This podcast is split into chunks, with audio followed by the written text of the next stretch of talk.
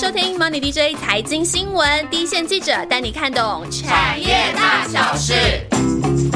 大家好，我是欣杰。大盘这波呢，从高点下杀，其实已经一千点了。那跟 AI 相关的股票也陆续都经过了一番修正。不过我们也会注意到，反弹的时候呢，这些 AI 股也是会是领头上涨的族群。那我们今天要聊的这个细产业，在这波 AI 浪潮之下，也被看到了指标厂商这波下来，这个涨势是非常非常的凶猛哦。修正的时候力道也是有一些啦。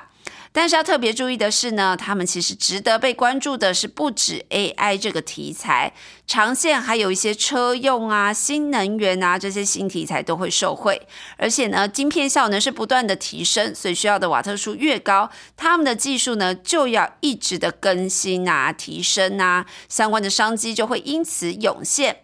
这么值得聊聊的族群是什么呢？先把我们的主线记者请出来，庆祥。Hello，我是庆祥，又是我，大家会不会觉得有点听腻我了？原本想说不要讲他的名字，他的声音大家一听应该就知道就是他。没有，人家是看了我的名字才点进来的。我们这是 podcast，不是咖啡哦。还是要锁定我们的 DJ 咖啡。我每一集都都都对他非常好，都让他广告一下。好啦，庆祥今天不是要来聊 IC 设计，他要聊另外一个他非常喜欢的族群，就是散热。没错，散热这族群，其实刚刚一开始欣姐也提到说，在 AI 这一块，其实真的被市场讨论度非常的积极。没错，而且大家想说，到底散热是什么？它在 AI 之后，到底有什么样的技术严格或者革新的地方呢？嗯其实非常大一块因素，就是因为回答 NVIDIA 推出了包含 A 一百啊或 H 一百这种非常高效能、超级电脑所需要用的的这个晶片哦。是所以他们当中采用的散热技术也跟过去的 PC 啦、手机啦大大的不同。而到底这里面的技术是什么呢？我们今天就是一个技术宅，来好好讨论一下喽。对啊，你不是要告诉大家说 A 一百要用到什么，H 一百要用到？大家会不会一开始就觉得有点乏了？但是我还是可以先讲一下，像 A 一百的话，其实它就是用到 VC 或者热管，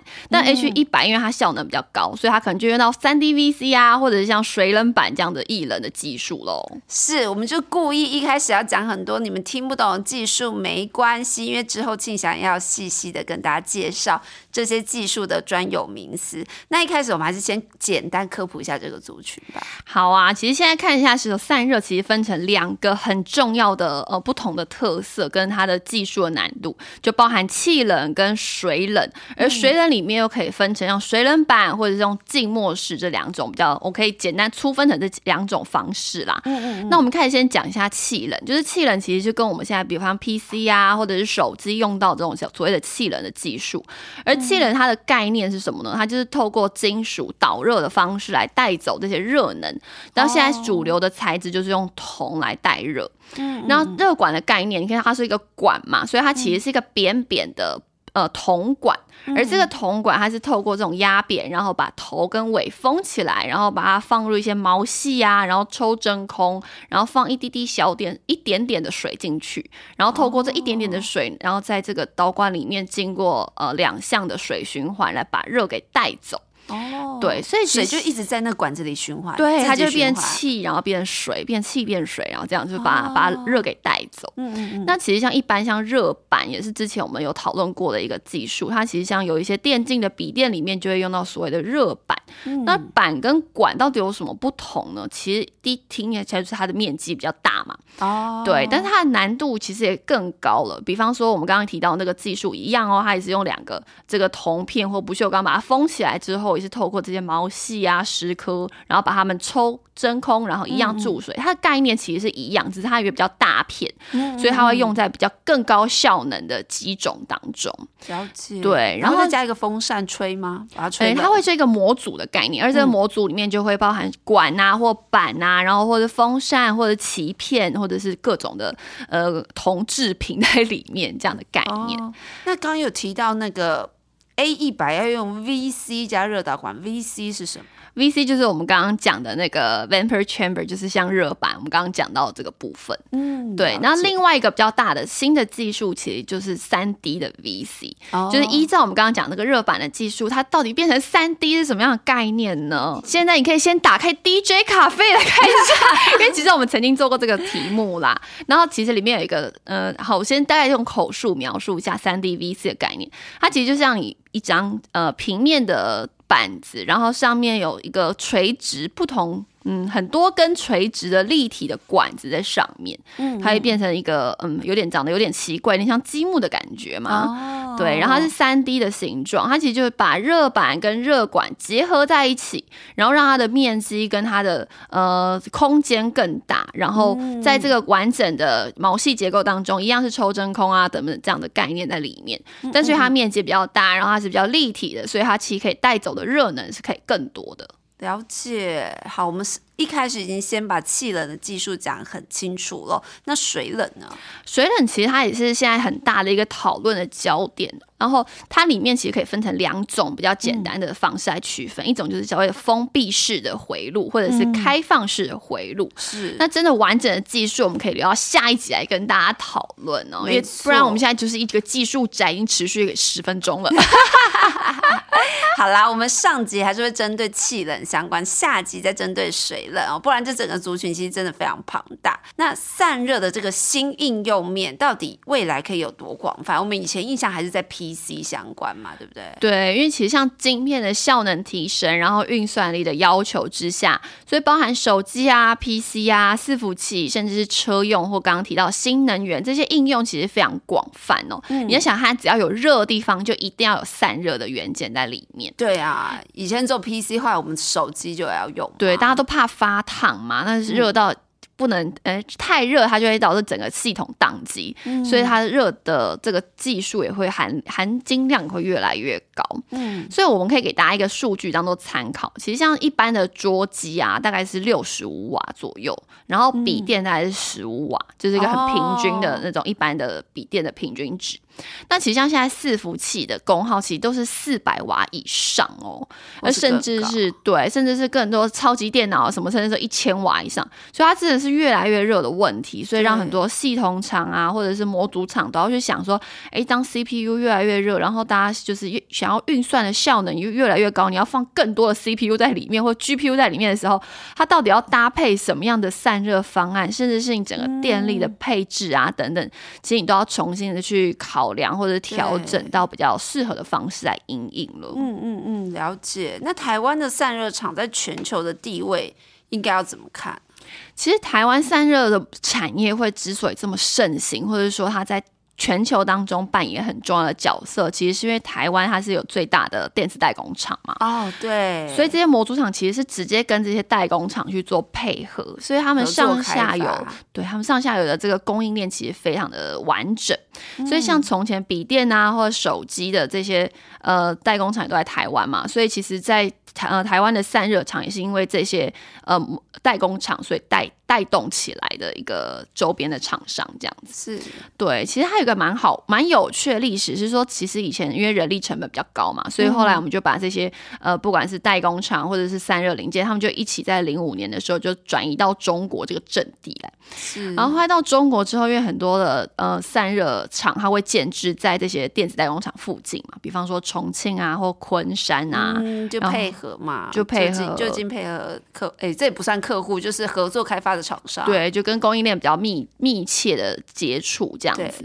那也因为这些零组件，我们刚刚一开始提到说，一个模组里面其实非常多的散热零组件，嗯就除了风扇或者我们可以喊得出名字之外，其实还有一些比方小小的铜管啊，或者是小的鳍片啊等等。嗯其实这些他们都要去做一些相对应的生产制造。但你也想要就是在台湾模组厂这边，他们其实包含产能，或者说他们想要往技术含量更含金量更高的这些零组件去做生产，所以会把比较低阶的这些零组件去委外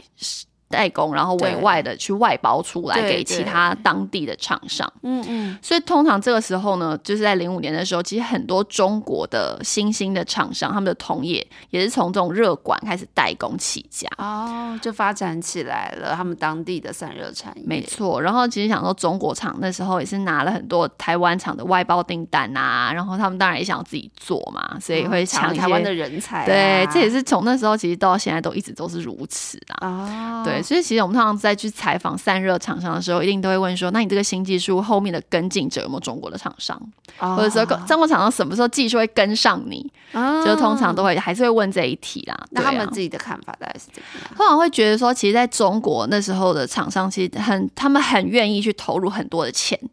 不管是技术、机台或者是人，他们都很愿意去投，或者是去嗯去投资在这些新的技术上面啦，可以这样讲。是但是其实从很多目前包含讲 AI 伺服器或伺服器这种比较大型、比较技术含量比较高的这种应用来看，其实跟品牌厂、跟从前的交货记录、跟品牌厂之间的开发，其实这些都还是有一定的关联性。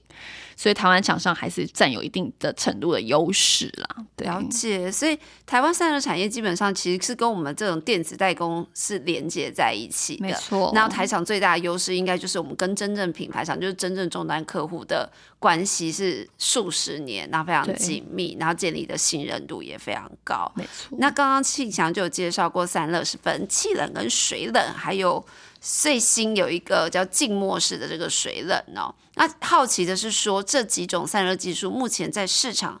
分别占有的比例大概多高？然后未来这个派图会有一些改变吗？嗯哼，其实现在看起来，因为成本啊，或者整个机柜上面的设计的问题，所以其实在气冷的部分还是占绝大多数哦。哦哦，那我们还是从一般的技术来看，就是从伺服器的散热里面，其实一般传统，比方用在储存啊，或者是像 training 的部分，其实他们的伺服器的功耗大概就是三百瓦左右。嗯嗯嗯，所以目前气冷还是主流啦，因为当然你可以想象，就是你可以不要多花钱，你可以解决一些问题的话，我们就会用这个方案嘛，而且对不对？是最成熟，对不对？对这最成熟的方案。没错，所以它只要透过比方散热片啊、热管或者刚刚讲的呃热板啊或风扇这些，就可以组成一个它适合它使用的模组了。的时候，他还是会觉得说，哎，那原来现在这个成熟的解决方案就可以符合我的需求了。对，他就会用这个方案。但是如果说你的瓦数已经到五百瓦以上的嗯话，你可能就比较需要去考量，都说，哎，我是不是适合去改用水冷这样的方案哦？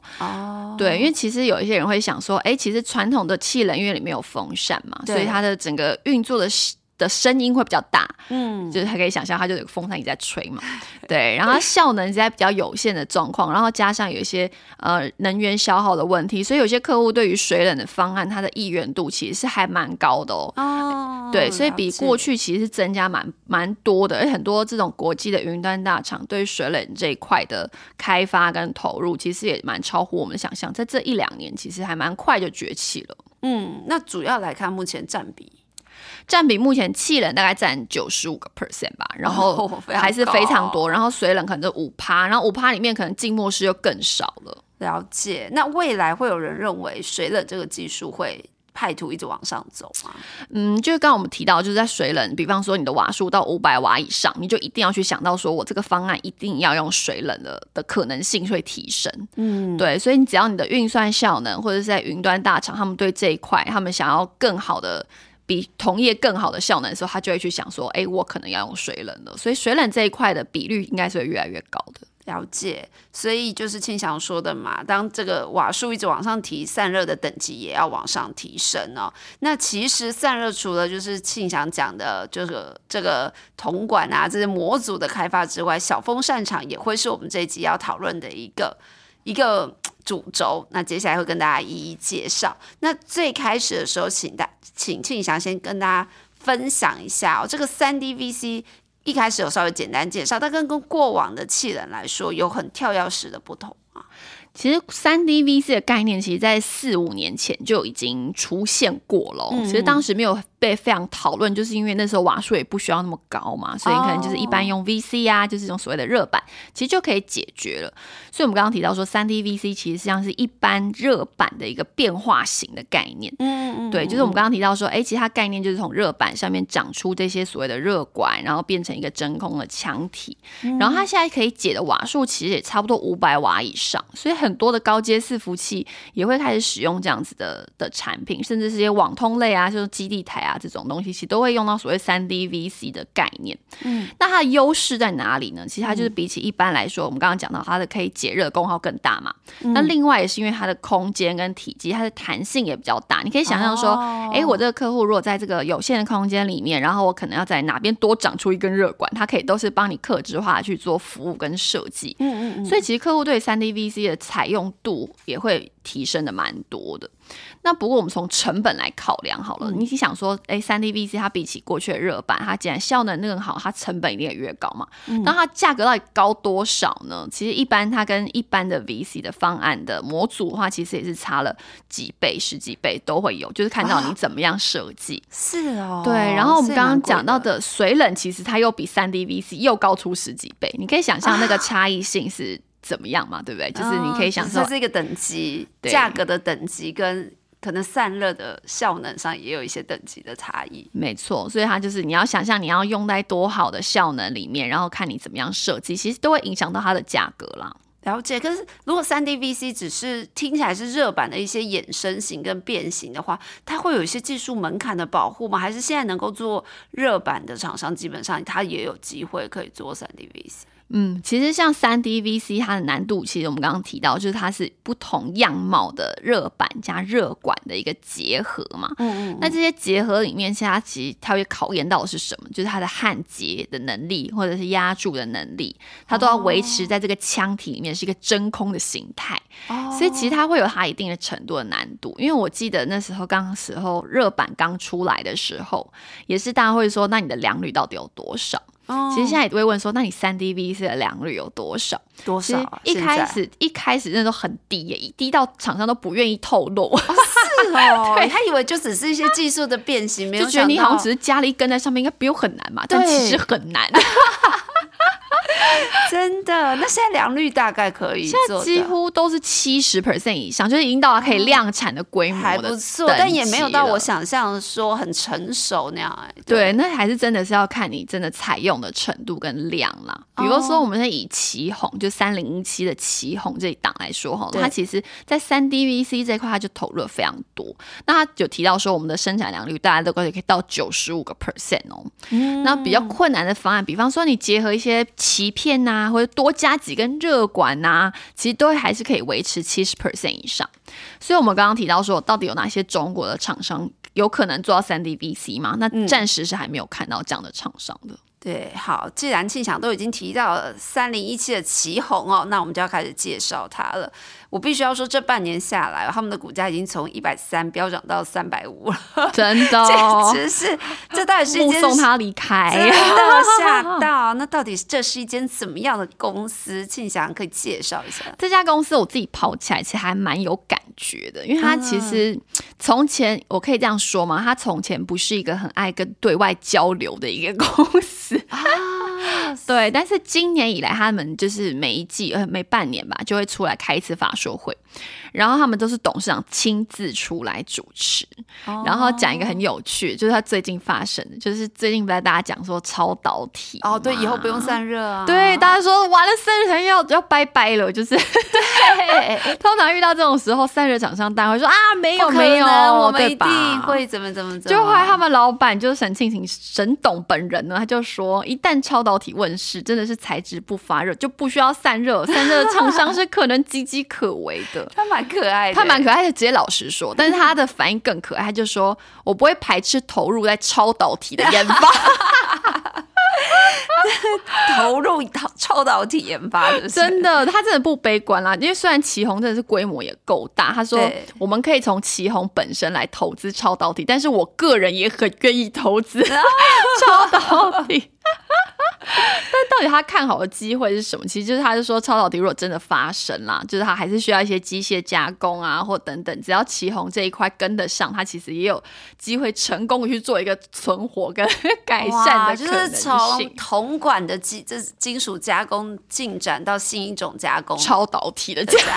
工，很酷的老板啊，我觉得很不错。没错，我想说他其实就是一个很愿意去投资在新技术或者是新的科技或者新的机台设备上面的人，这样的想法的人，对，很棒，对。因为很多人会质疑说，其实旗宏是一间很稳定赚钱的公司，因为它业务其实一直都发展的蛮稳定，然后去做拓展。其实它有很有一块业务，其实大家一直是比较 concern，就是它有一小块是做系统组装啊。系统组装你可以想，它就是把东西组起来，所以它毛利率很低。对。然后它，但它那个就是只是否联想的那个一体式那个 AIO 的那个业务。哦。对，是很多人诟病说，那你为什么一定要一定要否这个客户接呢？但他就说，其实因为他就跟他们的关系很好啦，就是跟客户的维持度，所以其实他是非常重情重义的一个。是哎，对呀，就是不管如何，我就是保留这几个一个部门的人力。去帮你做这件事，而且他不止就是 maintain 而已，他还就是在这次法说上还秀了一个影片，就是他们在这一块业务中做了非常多自动化的设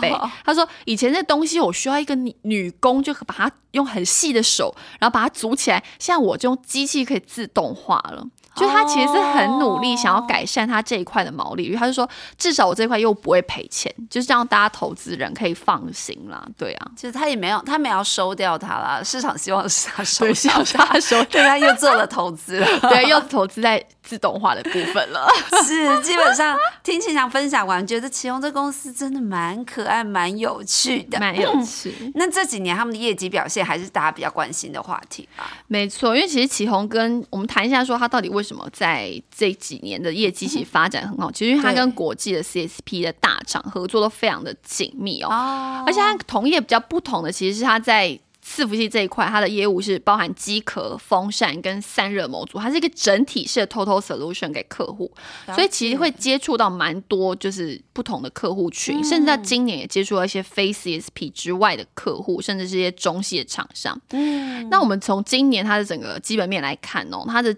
营收大概是。Y O Y 大概成长一成，不过因为它 A I 伺服器这一块的比重是拉升的，所以把整个毛利率跟获利表现，它成长是非常显著的。那市场也估它今年 E P S 可以到一个股本以上，甚至到十五块左右，所以它其实连续四年是可以写下历史新高的一个表现，获利真的很强，还不错。然后到现在这个时间点，我们现在也都很多人在看明年的嘛。对，那明年其实如果在新客户，我们刚刚提到非 C S P 啊，或者在国际大厂这一块对 A I 伺服器的投入继续加热的话，明年其实。营运表现也是还蛮值得期待，特别是获利的部分哦。对，成长会超过营收，没错，整个产品组合的优化啦。对，了解。所以目前市场是预期旗宏今年 EPS 可以到十五元，明年还要再成长哦。那我刚才也跟大家分享过，它目前股价是三百五嘛，没错。所以就算以明年的获利估算，其实本一比应该也是二十倍上下了。没错，其实过往的区间我们可以怎么评估它？其实散热模组厂几乎差不多的区间大概就是二十倍左右啦。只是说现在对于旗宏或者说整个散热组群的想象会来自说，哎，那 AI 伺服器这一块的对整个技术能力的提升，甚至是对水冷这一块的梦到底在哪里？所以这个区间当然是可以有可能再去做上修，不过目前是已经到它过往区间的上缘了。了解，那我们开头也有讲过，如果提气冷，就一定要提关键零组件，就是风扇。没错，那这个气冷技术的严格，风扇厂我们可以怎么看？风扇厂，我们先把几个比较大的台湾的。呃，风扇厂拉出来就是包含这个建准二四二一的建准哦，其实它的气冷方案已经搭配模组厂做出货了，所以它包含 AI 伺服器啊，或者传统伺服器，很大的一个不同就是因为风扇它需要双马达，那所谓的双马达的概念就是过去一个马达对一个风扇嘛，但是因为你现在的效能提升了，风扇转更快，转更快，然后效能更好的状况，你需要两个马达，所以也会让它的整个风扇的 ASP 跟那个毛利率都比较高，也是比较重要的动能。那我们会讲剑准，其实因为剑准它在台湾的风扇厂规模是蛮大的，然后它在 AI 伺服器的风扇的市占率，我们推估应该是有到三成左右，这么高，没错。所以我我觉得这一块也是大家比较看好的一个点呐。对，没错。那 AI 伺服器跟一般伺服器。的风扇大概有什么差异？它的差别就是它大概价差，如果从价差 ASP 来看，大概就是两成以上嘛，就是因为它尺寸比较大，然后还有两颗马达在里面。嗯，我这边举一个例子哦，像一般的传统四 U 的空间，我们可能放呃四台一 U 嘛，然后它可能有七到八颗风扇，像这种风扇大概就是美金三块左右，但是我放一台那个 H 一百的。四 U 的伺服器的话，可能就需要六到八公分的这种比较大一点点的风扇，然后可能要放二十几颗。哦，是哦。对，然后产值呢，我们刚刚讲一个那个是三块嘛，这个美金就得到三百以上了。所以不管是整体三百以上，对，整个整体二十几颗的话，对，就是你颗数增加，然后尺寸变大，就是这样的效应来做带动的。哎，对呀，之前是七到八颗，大概是。三七二二二二三十块，对的，然后之后会进展到三百多块，难怪大家对是后未来见准的想象空间是还蛮大的，就蛮大的，没错。然后另外蛮值得一提，因为你想象。呃呃，风扇它只能放在气冷里面吗？其实并不是哦。其实像有一些水冷里面也有可能去放到风扇。你可以想象那个水变热了嘛，所以就想，哎，那我水里面是不是也可以放一个风扇在里面去做一个呃散热的动作？所以其实建准他们。蛮愿意投资在新的技术上面，不管是透过合作啊，或者投资来补齐他们的产品线，来送养给客户。然后现在有一些静默式的这样的风扇来做投入了，都在开发当中了。了解。那我们开头就有介绍过，虽然气人目前市占还是最大宗，可是随着电品电子产品一些瓦特殊需求提升，过了某一些门槛，你就要升级用水冷哦。那未来气冷会有被淘汰掉的一天吗？其实大家都在想这个，就到底水冷的转换速度到底有多快这件事情。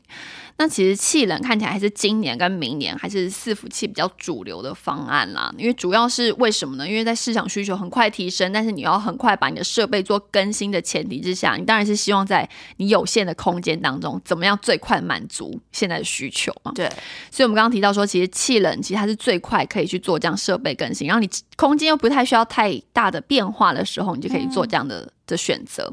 那气冷厂商，我们刚刚提到旗宏跟建准，其实都有在开发下一代的水冷的技术。其实，在这种技术的对，这样这种技术转换上面，真的是一代跟着一代走了。嗯嗯。那气冷像是我们刚刚讲的水冷板啊，呃，像热板，抱歉，像气冷像是热板或热管这种最基本的这种解决方案当中，在三 C 的产品当中还是用非常多。对，所以其实对，所以其实从笔电，不管你从热管或转到热板，这种渗透率还是持续在提升啊，所以气冷看起来是短期不会被取代的。对，也没有消失的一天啦。可能一些比较传统的，比如说家电之类这种，哎，我还是可以用风扇就可以了。这集就先谢谢庆祥哦，气冷帮我们做了非常详细的分析哦，包含就是最新的这三 D VC 技术，甚至风扇厂到底他们的业就是未来的获利的成长性哦，大家的想象空间也都提得很清楚。那下节我们就是针对水冷来进一步讨论，大家要持续锁定。没错，接下来是最重要的回复留言时间。真的，今天欣姐把 round down 印出来的时候，就看到很多那个听众朋友放了很多那个可爱的小图在里面，觉得好可爱，超温馨。我们这个 round J 又是很大篇幅的回复我们，而且刚好他回的也是庆祥。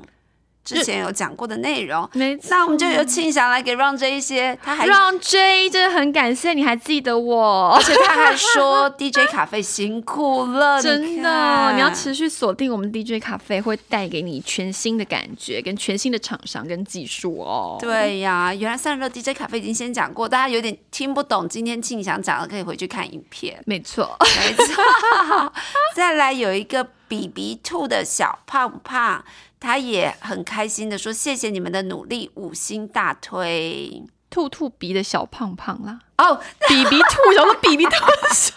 我怎么一回事啊？我连看中文字都会念了，我完蛋了。最后一个是台北小股民，他谢谢以中在讲代沟的那一集哦，就说内容好扎实，感觉出来准备资料超用心。真的，我每集都是准备资料，都是超过五页以上的。真的，刚刚开会就是开始录之前还大删特删了一番哦。那现在 YT 上我们也看到非常多听众的留言，那很多都是在讲说啊，就是代工的这几集真的是基本面介绍的很详尽哦。那基本面真的是我们。